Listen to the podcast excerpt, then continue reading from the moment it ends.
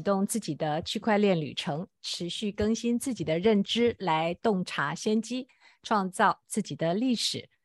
Hello，我是 Kiki。Hello，我是定慧。嗯，定慧呢，在国际社群里头的名字叫 Thomas，所以 Thomas 呢，在七月十二号才刚满二十，所以我们今天的故事呢，是一个二十的数码游民的日常。那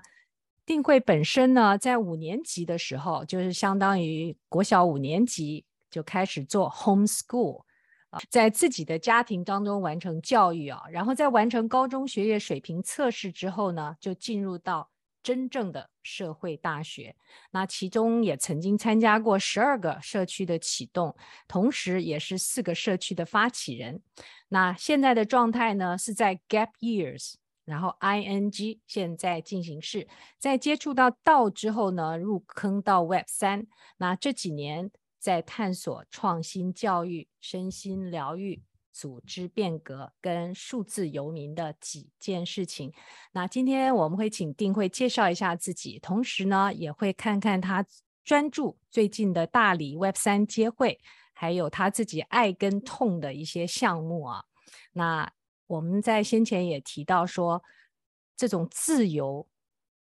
它到底在定慧的字典里头是什么这件事情啊？然后怎么管理自己的自由啊？那最后也想听听定慧在二十的这一年开始对后头的一些展望。定慧可不可以简单的跟大家介绍你自己？嗯，好的。我其实出生在一个修行的家庭，然后父母有信仰佛教，然后从小的话就跟他们一起生活长大。呃，但是可能我的父亲他在看到我在学校读书读过四年之后，好像我身上的灵气在一点点丢掉，就从小时候一种人见人爱的状态，到可能呃就会丧失一些可能很灵魂的东西。所以当时他就借由我们搬家为理由，然后正好就提议说。要把我放在家里 homeschool，因为当时转学费、转学要花的那个费用会非常的贵，呃，然后我当时想，哦，可以呀，好像在家还能多打一会儿游戏，呃，好像能够获多获得一点自己的自由，去决定自己的时间要该怎么过，我可以做自己更想做的事情，所以就同意了。然后后来的话，我是在学校保留学籍，参加考试，同时在家里自己自学，中间经历过很多坎坷。包括在初中的时候，因为叛逆啦，然后去不断反思自己的目标和方向到底是什么。我其实不想去跟随父母的一种引导去考高中、去读大学，我感觉跟他们待在一起那样一种相对封闭的 homeschool 的环境，它无法支持我的成长和滋养我的发展。所以当时就特别想要离开我的家庭，去到社会上更大的世界当中，去追寻一些教育创新的体系和组织。所以当时一度和我的父母发生了很多的冲突，包括甚至成绩也下滑的很厉害，一度考不上，呃，高中，找到了一点共识，就是我需要找到自己的人生的目标和方向是什么，然后我才可以去抛弃当下的这样一个教育的体制。后来我也的确找到了，在高中的 当中，在第二年的时候，有看到自己的一些方向，所以就放弃了高考，开始去追求自己的一些理想。就一开始就从一个体制外 homeschool 休学退学群体的社群开始，到现在三年的时间当中，可能参与了大大小小啊、呃、二三十个项目，然后其中可能有大概四五个是我自己发起的，然后走到今天，嗯，就越来越获得更大自由，自己的能力得到增长，现金流得到改善，然后自己好像有一些自由能够穿梭在中国不同的城市之间，去到自己想去的地方，见自己想见的人，做自己想做的事情。然后就感觉路越走越宽，大致如此。哇，听起来的确是好精彩啊！其实定慧听起来就是早先你父母的决策跟你之间的互动也是一个重要的原因哦。嗯，是的。其实我父母他们将我看留在家里的话，一部分原因是出于他们对教育的思考，因为我父亲是一位大学的老师，他可能看到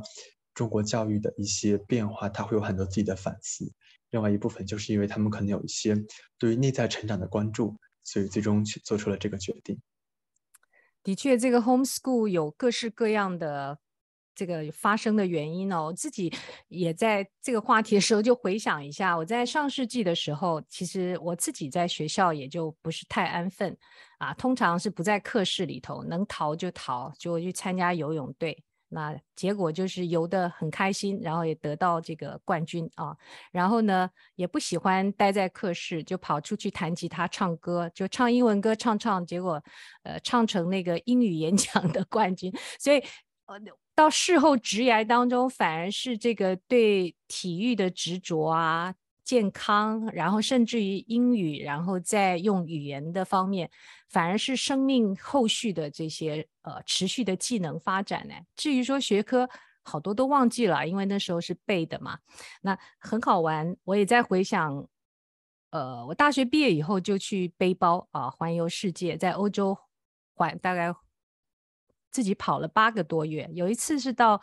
呃欧洲回到亚洲到尼泊尔嘛，然后我就发觉在一个饺子店旁边就有一个呃加拿大的女士啊，后来跟他们聊天，就带着她的小孩五六岁就在旁边一边读书一边吃晚餐。我问他们说他们在干嘛，然后母亲说她在给他做 homeschool 的 education，就是帮他补他的学校课程。哦，我说哎可以这样子啊。因为我也是从 台湾出来，大家都要上学嘛，哈。然后他就说：“对啊，因为他们选择是在呃世界旅游，所以他们的孩子就跟着他们一起啊。所以这这种故事很有意思。后来呃，因为住在澳大利亚，他那个地很大，然后很有很多沙漠地区，尤其在中心部位，所以其实是有很多家这个偏远地方家庭的小孩，他从小就知道他是听着，在那个年代是听那个 radio。”就是听广播来学课程，那现在当然是直接上网了，所以还各式各样。呃，其实待会我们也有一个案例分析，有的时候像呃，像目前在宝岛有一个政务委员，我们叫他 IT 大臣啊，叫 Audrey Tan Tan，他原先也是在学校，他觉得因为他的思考跟人不太一样。所以到后来，他就跟同学处不好，甚至有些霸凌。所以他的父母也是决定，就让他自己在家做 homeschool。所以听到定慧的故事哦，还有很多其他，你看到可以是地理，可以是生活的选择哦，还有比如说适应性，所以还蛮有意思。的确是要思考一下啊。那另外定慧，我想问问啊，我我们原先其实是讨论了一个很有趣的活动，叫大理 Web 三接会。呃，好像很有意思。然后我一跟你上次接触，你马上说你就在大理。刚刚也看到你背后的风景，也听到狗叫，可以请你介绍一下吗？嗯，好。大理其实它有一种很独特的文化的氛围，在中国很少见。就它是一个呃，带着所有人对于诗和远方追求的人类动物园。就一个人，他可能在中国的任任何一个城市，如果他对他那个城市或者他的生活不满意，他都会有一个想象说，我要不要去一趟大理，或者说我要不要去？在大理的话，就会找到自己的生命嘛？是有这种给人家一种那种很灵的感觉？啊，对，这边的苍山洱海的这种风水和气场非常的棒。然后在古城这边就有很多高人。和很多有趣的人藏在这边。如果你在夏天来这里的话，就经常会看到晚上的时候，在街边有各种各样的小摊，有各种奇奇怪怪的人，你可以坐下来跟他们聊天。嗯，这整个活动的组织跟进行方式啊，因为我实际上是收到了一个微信的，还有我们上一期有访问一个创业者道友，然后他们也说他们会去大理啊，所以就很向往。同时，这件事这件事情的组织啊，活动还听起来是蛮蛮道的，蛮自发的。是这场活动，其实大概是在两三周之前，大概有三四个道的成员在大理七零六这样一所生活实验室的共享空间当中一起讨论，然后互相对话，啊，就碰撞出来的。大家一聊，哎、嗯，真的好棒！因为有很多的项目方都最近来到大理这边远程办公，这边可能现在大概有三四十个。这样的区块链的项目团队或者说 co-founder 在这边，所以就所以就生态特别的好。大家一聊说有没有可能把更多人召集到这边来，大家一起在大理办一场聚会，甚至之后办 hackathon 都有可能。哇，有三四十个项目方啊！哇，对，就感觉可以搞，可以搞，就开始紧锣密鼓的分呃分工，因为可能大家都是道的创始人，都很熟悉是怎么搞一场活动，怎么将人聚起来，然后怎么去做媒体、做物料、做设计、做策划、做统筹，所以就很快的进行了分工，然后各个业务线，呃各个呃项目线都开展了起来，然后大家分头去召集人，然后因为在大磊这里，他继承了很多人的梦想和愿景，然后呃可能前前几个月因为各地的分成，大家都想出来透气。呃，对，所以就很快的就搞了起来。哎，那定会好期待，我们说不定下一集来做一集对这三四十个项目方的一个简介，这是我刚想到要发起的这个事情。所以呢，哎，我们谈了这个大理街区，我们把它链接也放在播客下方啊，因为我们这个礼拜就会发出来，在八月初。那我另外想问问啊，你刚参参加了，也主持了啊。主持了四个，然后参加了十二个这个社社区的项目，其中你有最爱的吗？还有最痛的呢？嗯，哦，让我又爱又痛的一个是自由学社，就是我发起的第一个社区组织，体制外休学退学 homeschool 群体的学生组织，在中国国内的这样一个范围内，呃，我运我运营了它两年，一开始就发起和两个合伙人一起，到后来。呃，团队经历了分崩离析、解散，然后又因为一次非常好的宣传，得到了大概呃十四万的浏览量，然后就有大概几百个这样的同学进来，然后整个社区起死回生的复活，到最后我被社群的团队成员给就踢了出去 跟那个乔布斯一样。好啊，对。然后呢，呃、你有再回去吗？我我没有回去，但是我有一个小号潜伏在群中，我偶尔会出来翻一翻。其实，其实大概一年前，就是因为一些很 drama 的事情，然后就最终我选择通过离开社群的方式去结束很多的事情。因为当时，呃，大家会将一个权力的中心投射在我身上，他们觉得我是发起人，我需要承担很多的责任，而且很多事情等待着我去决策和同意。但其实根本不需要我去同意什么。他们只要想，他们都可以做。然后，呃，可能我之前也通过很多一些愿景和一些梦想的召唤，去邀请了很多伙伴的加入。但当我的能力不足，或者说我们这样一个事情很难推进的时候，大家的愿愿景会，呃，可以说是有所失望。在这个时候，可能我会成为那样一个责任人，去承担这些失望。因为其实用愿景去召集大家的力量，其实它是一种杠杆。去通过愿景去撬动大家的努力和时间，呃，后来的失望就会让这些，呃，就会有些负面情绪吧。对，所以最终我就选择去退出的方式，去让一个权力的中心得到了彻底的消失，而大家可以通过更加自治和自由的方式去选择我在社群中做什么，不做什么。而后来其实一年之后，虽然我们这一年团队基本上是解散的状态。但社群当中依然生机勃勃，然后每天可能有几十条、上百条的讨论，还有新的项目发起，所以就感觉嗯挺值得的。嗯，所以还是在持续，对吧？或许不是按照原来的方法，所以这个是又爱又痛。你有没有光最爱的，或是光最痛的？嗯，还是他通常是爱痛交交织啊？爱痛交织，但可能现在对另外一个项目。就还有一种深沉的爱，因为我觉得我未来会重新去启动它。嗯、呃，因为之前在 homeschool 的时候，曾经一度想要去一些创新教育学校读书，他们有非常先进的教育理念，虽然可能他们并没有学籍，不被中国的教育体系所认可，在那里我能找到我渴望的，呃，教育，我能够被那里的老师所真正的看见和聆听，并获得他们的支持。呃，但可能当时因为这样的学校的学费太贵，而且父母很难做出决定让我去放弃学籍加入这样的学校。所以最终与其失之交臂，所以我一直我一直在想说，有没有可能将这些更加新的教育理念，去提供给一个孩子，而他不用去离开传统的体制教育，也能去享受到其中。那跟现在很多的一些产品，比如说夏令营啦，或者说一些线上的网课啦，其实它都是很局限。有一个孩子可能上完夏令营之后就结束了啊，就跟这样一个。嗯其实他就可能回到自己原有的生活环境当中，他是无法获得持续性、持续性的，而可能一个纯线上的一个，呃，比如不管是心理咨询、咨询也好，还是说网课也好，它很难去触达一个孩子真正的内心，它会有有一种间隔。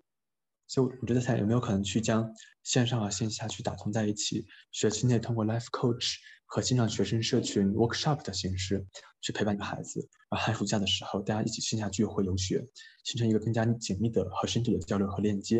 然后这样一个社群，它可能是通过欣赏和线下的方式去陪伴一个孩子度过他青春期的大概三四年的时光。其实有的时候，呃，一个孩子可能他会遇到很多的一些心理问题啦、困境和挑战啦，特别是在初高中青春期的这样一个时光，他可能并没有像。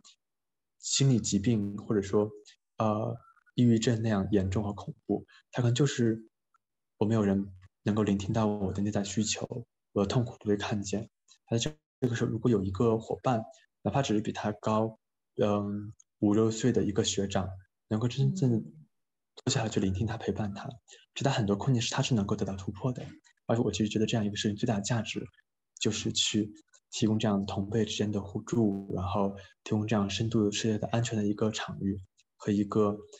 在体制教育之外属于他们的世界，然后可能也会尝试希望陪伴和鼓励他们找到自己真的属于他们自己的爱好方向，找他们自己的主体感和他们内在本我的渴望。对，哇，定会感可以感感受得出来你对这两个项目的爱啊。然后听得出来，就是尤其是在初高中这个阶段，也就是十二岁到十八岁的阶段，对吧？在这这个时候，有有陪伴，有聆听等等。我我倒是听起来有另外一个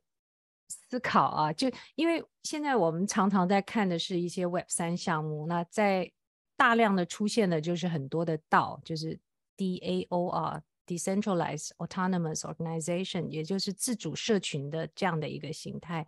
现在很多的道，它有特定的学习啊等等，所以很多像以前的职业学校，你其实去 Twitter 上头看好多不同的这种工会道，或许你都不用去上那些职业学校了，你就基本上可以学得很多技能。大部分也当然这些都都是呃不需要付费，那前提是。在国际上很多，所以他的语言可能是英文哦，所以说不定对于就现在国内这个年龄阶段的孩子，他还比较难去直接接触。同时，像这种生命陪伴在成人的世界，就进入职涯啊等等，反而很多，反而倒是忽略了前面这一段。这个是你这么看重教育创新的这件事情，嗯。是，他可能也与我过去的生命体验有关，就是我经历过在青春期的时候 homeschool，然后孤立无援，很孤独，然后在那个时候，嗯、他们也无法去完全理解我，他们可能更加关注于，呃，我如何在这个社会上生存下去，我如何获得更大的竞争力，而不是被社会所淘汰，所以他们会面对更多的生存压力，而当这个压力去降临到他们身上时，他们会感到焦虑，对我的未来感到担忧，那这个时候其实会带给我更多的一种。内在的挑战，又要要承担更担，呃，承担更多呃家庭之间的一些情绪上的一些挑战，所以说，呃，他需要有一个外部视角的人去聆听、关注、陪伴，去解读你的内在需求，帮助你找到自己。的确是这样哎，因为呃，我周边的朋友也有是，当然。就我我现在是从成人的角度，这些都父母，他们可能自己过去的经历在国外或者在不同地方，所以当他们如果回到，比如说呃台湾啊，他们不太觉得这个教育体系能够帮助他们的孩子，结果他们就自己组织 homeschool 之外，然后逐渐的又形成实验学校。然后，当然，实验学校它到后来会跟这个教育单位啊，也会有一个对接，看有哪一些鉴定考试。那同时这样的话，等于是他们这些父母一起承担这种陪伴跟教育哦，所以这是另外一种形式。不过这这真的是真的很大的投入，对不对？所有参与的父母，除了他自己的工作，他还要在呃分享这些 curriculum，同时还要分享这些 coaching mentoring 的职务。非常非常大的承诺。那同时呢，我也观察到是像他们的孩子呢，就很早就会比较明确自己喜欢或不喜欢的事情。比如说特别喜欢体育啊，他就会从事体育、技、艺术啊等等。他们就不会被局限在呃一定要这些所有的知识学科上啊，可以持续的谈的议题。还有就是你在哪一个环境可以这么做？嗯。对，其实我想反馈两点。一个是像这样的父母组成的教育共同体，我觉得它天然是一个道，而且未来有机会通过道的方式去助力这个共同体更好的成长与发展。然后第二，其实，呃，家长他与孩子之间其实有一定的代沟，而如果这个共同体当中他能够有一环，就是可能比比他们的孩子可能大五到十二岁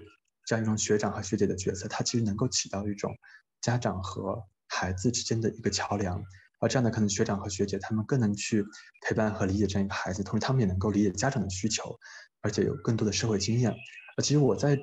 我自己与很多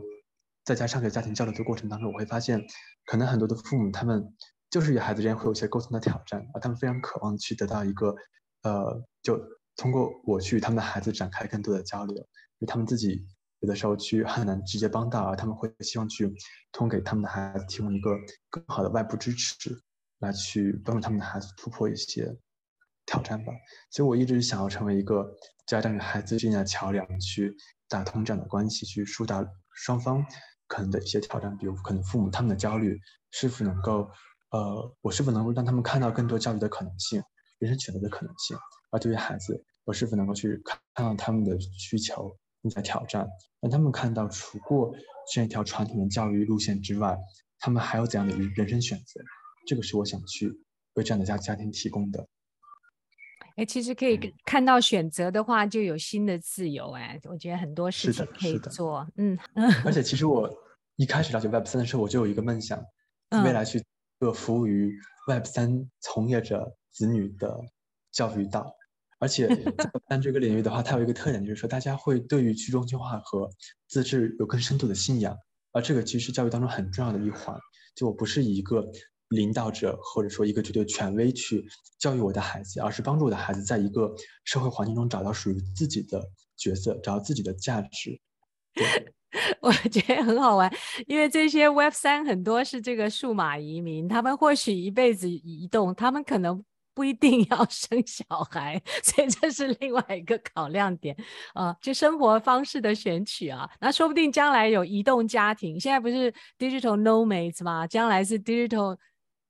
nomads 的 family group，对吧？这也 是另外一个想象。是。那万一他们有了孩子，说不定我们今年在巴厘岛开一场线下的营会，然后明年去旧金山。对呀、啊，巴厘岛已经有这样的，就是 summer camp，它还是从正规教育当中假期啊，把他们带出来去学习自然还有科学啊。其实今天还有一个话题也很想跟你探索，在我们早先这个啊、呃、谈到这次播客的时候，也就是这个自由。所谓的 earned freedom，就是你自己赚到的自由，这是什么样的一件事情？对你而言，丁慧？嗯，呃，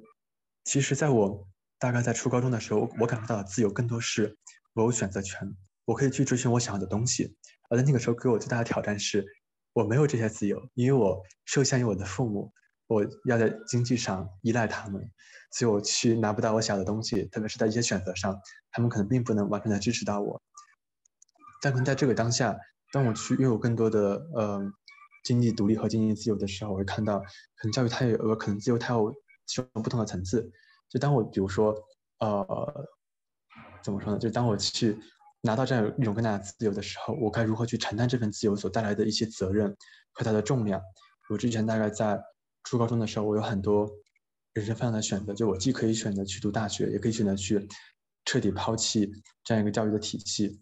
呃，去追寻自己的方向。那我如何去做出这样的选择？我去依靠我的内心，还是依靠对于未来理性的判断？还是说我只稀里糊涂的去追随自己的欲望和感觉，做出一个选择？而且当我做这个选择之后，我是否能够为其付出负起责任？我父母当时说，他们很害很害怕我做出一个选择之后后悔，啊、哦，嗯，那这个当下，其实我会看到，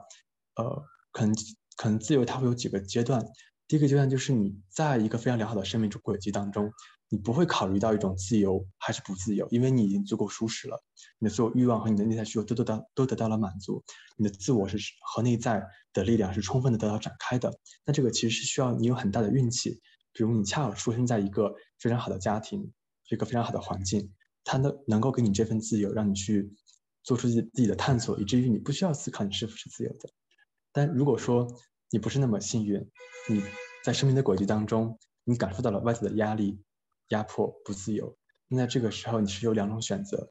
一种是向这个环境妥协，或者说降低你的内在的欲望，去这样一个环境达成一种兼容与平衡；而另外一种可能是你去通过获得更大的能力、更大的 power，去冲破这一切的牢笼，去实现更大的自由。但其实它有两个，它有一个陷阱，就是说，当你的欲望越大，你能力越大，你可能会陷入一种循环，就是说。呃，我要去不断追求下一个目标，我要追求更大的自我的实现。但其实最终你是陷入了一种欲望的漩涡和这样一种就不断追求的过程中，你会陷入这样一个追求的牢，就是一种一种枷锁。它其实也是一种可能更深层次的不自由。那我觉得可能 对这两种方式，它需要得到一种平衡，就是说你在不断去追求自我实现、追求更强大的能力的时候。你需要不断去回归你的内心，看到你的内在的需求、欲望是否真的得到了满足，或者说，这样一种一个阶段的欲望和需求，它是否能够被超越？对，是否能够去，嗯，就是拿得起放得下，对，然后去回归一种可能内在更加亲近和自在，没有那么多渴求，然后就处在一种充盈圆满的状态。我觉得这也是一种可能我追求的更终极的自由。嗯，所以这个自由的哲学，刚听起来也有很多触动哎。因为其实在，在呃，比如说我们我六月在参加这个 Consensus 在 Austin，就发觉早上大家的行程是先做呃静心，然后瑜伽，就早上各式各样，是先让大家回归到自己，然后再去九点以后参加这些行程。那的确，呃。其实我们的播客还有另外一个 track，我们叫做啊、Life's Well Lived，就是成为自己生命的大师啊，自己的生命的大师。谈到三生三业啊，有谈到生活是每天在进行，然后生命就是刚刚 有点像是你在描述的那个状态，它流动。然后当然这个整个过程从生活到生命又是。呃，我们常用一个生涯啊、来来形容我们怎么去管理它，所以在生涯当中又会牵涉到呃专业，我喜欢什么；创业，我喜欢，说不定有的人就是喜欢创创造啊，像 像你就十二个了。然后呃，置业就他觉得一生都想做的事情啊。那的确，这个三生三业也是除了。我们的这个 Web 三，除了我们的区块链之外，我自己也觉得很重要啊。那其实自由既然就也摸不着嘛，它是一个状态，那我们怎么去管理它呢？举例来讲，像你现在都是在远距工作了，对吧？我第一次问你说你怎么称呼这个状态，你说是叫数位数数位游民、数码游民，对，数码游民。最常另外一个字眼就是远距工作、远程工作。你通常你不在哪一个定点，所以如果自由在这种状态之下，你觉得有哪一些管理？就从你自己的自身经验，嗯，OK。如果说我现在百分之百的目标都是服务于一个目标的实现，那我可能把自己放在一个非常安定的环境当中，我会更好的去实现这个目标。但其实我之所以会选择四处流动的办公，它也意味着我会选择更多生活的可能性。比如说，我去这个城市能够碰到，呃，这些人，然后去到下一个城市可能有新的活动和事件，它就会有一种，呃，我这难以调和的冲动和冲突。就是说，你在世界中当中遇到的新的可能性，会冲散一部分你的心神和精力，去关注在那个你需要实现的目标上面。所以说，我觉得可能对于自由的管理就是。呃，在远程办公当中，最重要的就是如何平衡新的可能性与你的目标之间的协调与平衡。嗯、那我觉得我会保持两种状态，一种是我会很坚定自己的承诺，我是需要履履行的，我会很关注我的 deadline。如果我的生命的一些精力被分散了，然后我实在无法完成这个 deadline，我会呃与我的合作方及时的同步这样一个信息。而另外就是我会愿意去追随我这个当下最大的热情所在，比如我碰到了一个新的伙伴。我非常想要跟他产生对话，那我可能就会从我的时间当中去抽取这么一段时间来，去沉浸在这个当下，与他展开这一次面对无未知的可能性的一种一场碰撞与探索。但我也会去在我的一个时间安排当中留出这样一段可能潜在的空白，就给到新的可能性，去让它碰撞出一些火花。对，嗯，其实我自己也是到处移动，只是早期的话都是我们叫任务的 posting，接一个一两年的任务，住到不同的国家，跟现在的这个数码移民还相距还是有一段距离。我倒是有一个体会，就我周遭也有很多是这种远距工作，因为我们常一起一起 travel 嘛，一起 travel，然后。那个人就不见了，因为他那段时间要开会或者是要完成某一个项目啊，所以有的时候我觉得那个纪律还蛮重要的，就可以随时在呃路途当中，那同时也能够安排有序哦。像这样的话，你有哪一些，比如说特定的经验呢？我刚听到你有提到说，其实在国内就有这种远程工作的机会平台啊，job posting，所以这些数码移民都、数码游民都会常常去关注的。像有有哪一些呢？大理不是也有一些活动的这个 board 吗？嗯，是。其实在中国这样一些小微的社群平台其实还挺多的。哦我会比较关注一个叫做 Free Lab 的社群，就他们会呃。就可能每天大概有三四十条这样的各种各样新的远程办公的信息会在他们的社群当中发出，他们也会在各种各样的城市，比如说北京、上海、呃成都、深圳去搞线下的一些呃沙龙、分享会、聚会，然后去链接不同的自由职业者，大家一起交流。他们也会有不同的社群，比如说他们设计师的小组，大家可能会一起探讨如何去以一种呃就是独立个体的方式去。与不同的合作方去签这样的设计的合同，他们会交流一些很专业的一些经验，然后甚至说有些可能社区内部大家就会自发产生一些这样的，呃，就互相呃交易啦，互相去买对方的时间啊，然后去、哦、还可以互相就是 P to P 的啊，也可以是的平台的哦，好有趣。是的，呃，然后在大理这边的话，他们就会有些，比如说一些活动平台，他们会链接在大理在地各种各样的。呃，活动，然后这些活动的组织方可以免费的将自己要举办的活动去发在他们那个平台上，他们一周会出大概二到三篇的这样的推文，去介绍大概在未来一周的时间当中，大理这个城市会发生哪些有趣的事情。可能今天就有三四场活动，明天有五六场，你就可以去根据上面的线索扫描二维码去报名。啊、呃，如果说你要来大理的话，去关关注这样的平台，然后在上面能够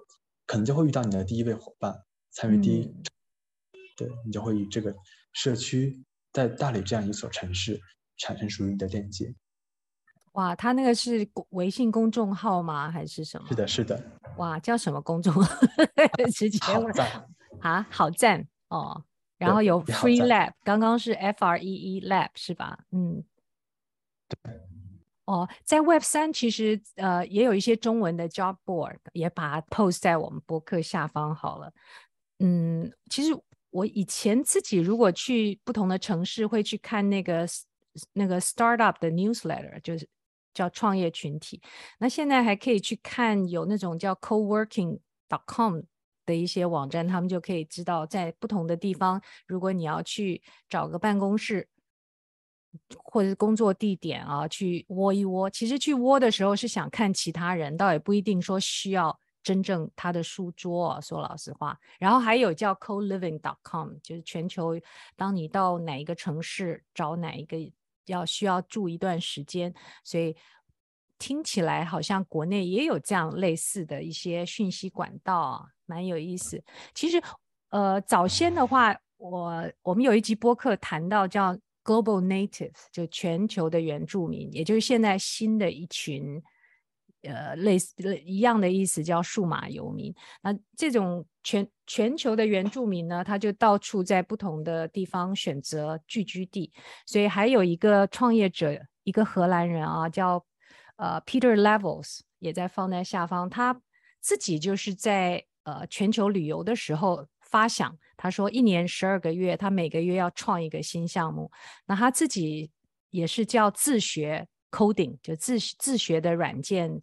呃，工程师。然后呢，他就他做的第一个是这个 Nomads List 啊，所以让这些呃游民们能够到不同的 城市，看到不同城市有什么内容，所以蛮蛮有趣的。那我们刚刚提到另外一个呃 Audrey Tan，也就是这个宝岛的 IT 大臣，他其实早先也是在初高中的时候就跟国外的一些教育机构很多都是自学啊，然后。早先提到他去做给苹果做咨询的 Arlie Ray 是一个比比特币啊，在当初，所以 现在的话就觉得挺好的。但当初可能都是这种叫黑客群体的一种有趣的现象，所以看起来这种自由跑出来的啊，你需要自我管理，同时也换得很多呃其他呃原先不预想的一些可能的境遇。是。想想看啊，因为 你才七月才过了二十岁，所以再下来呢，你怎么看下面的十年、二十年？嗯，其实我之前遇到一位老师，他说，如果一个人想要在职场上，特别是在中国这样一个环境，得到自己的一个跃迁和突破，他可能最终会有两个发展方向，一个是成为某一个领域百分之二、百分之五的专业人士，他能够在这个领域当中去为他人提供非常专业性的服务。呃，解决一系列的问题。然后另外一个是成为某一个行业的商业操盘手，就是他能够将人事、资金全部组织在一起，去将一个商业的项目去从零到一的起步，嗯、实现最终的变现。那其实我觉得我最终有可能会在教育创新或者说 Web 三 DAO 的这个领域成为这样一个操盘手。那我也可能去成为一个、嗯、去到从零到一起步的。一个顾问或者一个专家，而且我最近都在探索这些不同的可能性。比如我最近在尝试开启一个系列的专栏，叫做《中国组织变革实录》，就去到不同的企业，做过组织变革的企业，去记录他们是如何去做业务转型、做组织架构的调整，如何去做从底层自下而上的组织变革的。我刚刚其实去厦门的时候就采访了这样一家组织，呃，这样一家企业，他们是做影视和广告的。他们从一开始的一个公司内部有非常明确的职责的划分，到变成人人都是制片人的这样一个概念，就他在过去一年半可能经历了百分之八十的员工的离职到浴火重生的一场故事。我最近正在把它准备写下来，可能之后也会想要去连接到更多的企业和组织，记录他们变革的故事。那可能这个对我来说，就可能是一个呃下一步职业发展的一个起点。那说不定之后会有更多这样的有组织变革需求的组织。和企业能够去链接到这样的 B 端的资源，说不定能够以一个顾问或者说一个 OD 的身份去支持他们的一些发展和落地，啊、然后我之后可能自己也会发起自己的档对，呃，如果说更远的话，五到十年之后，我期待我能有做出一个非常成功的项目，它可持续的呃发展和运营，同时能够给我带来稳定的现金流，然后我也能够在其中找到足够的生命的价值与与意义，这个是我想要的。嗯，好哦，好期待哦！谢谢听友们跟今天陪伴啊。那下头我们会把我们刚刚提到的一些链接都放在播客的下方，同时呢还有这个定会的联系，大家也欢迎跟我们提供反馈。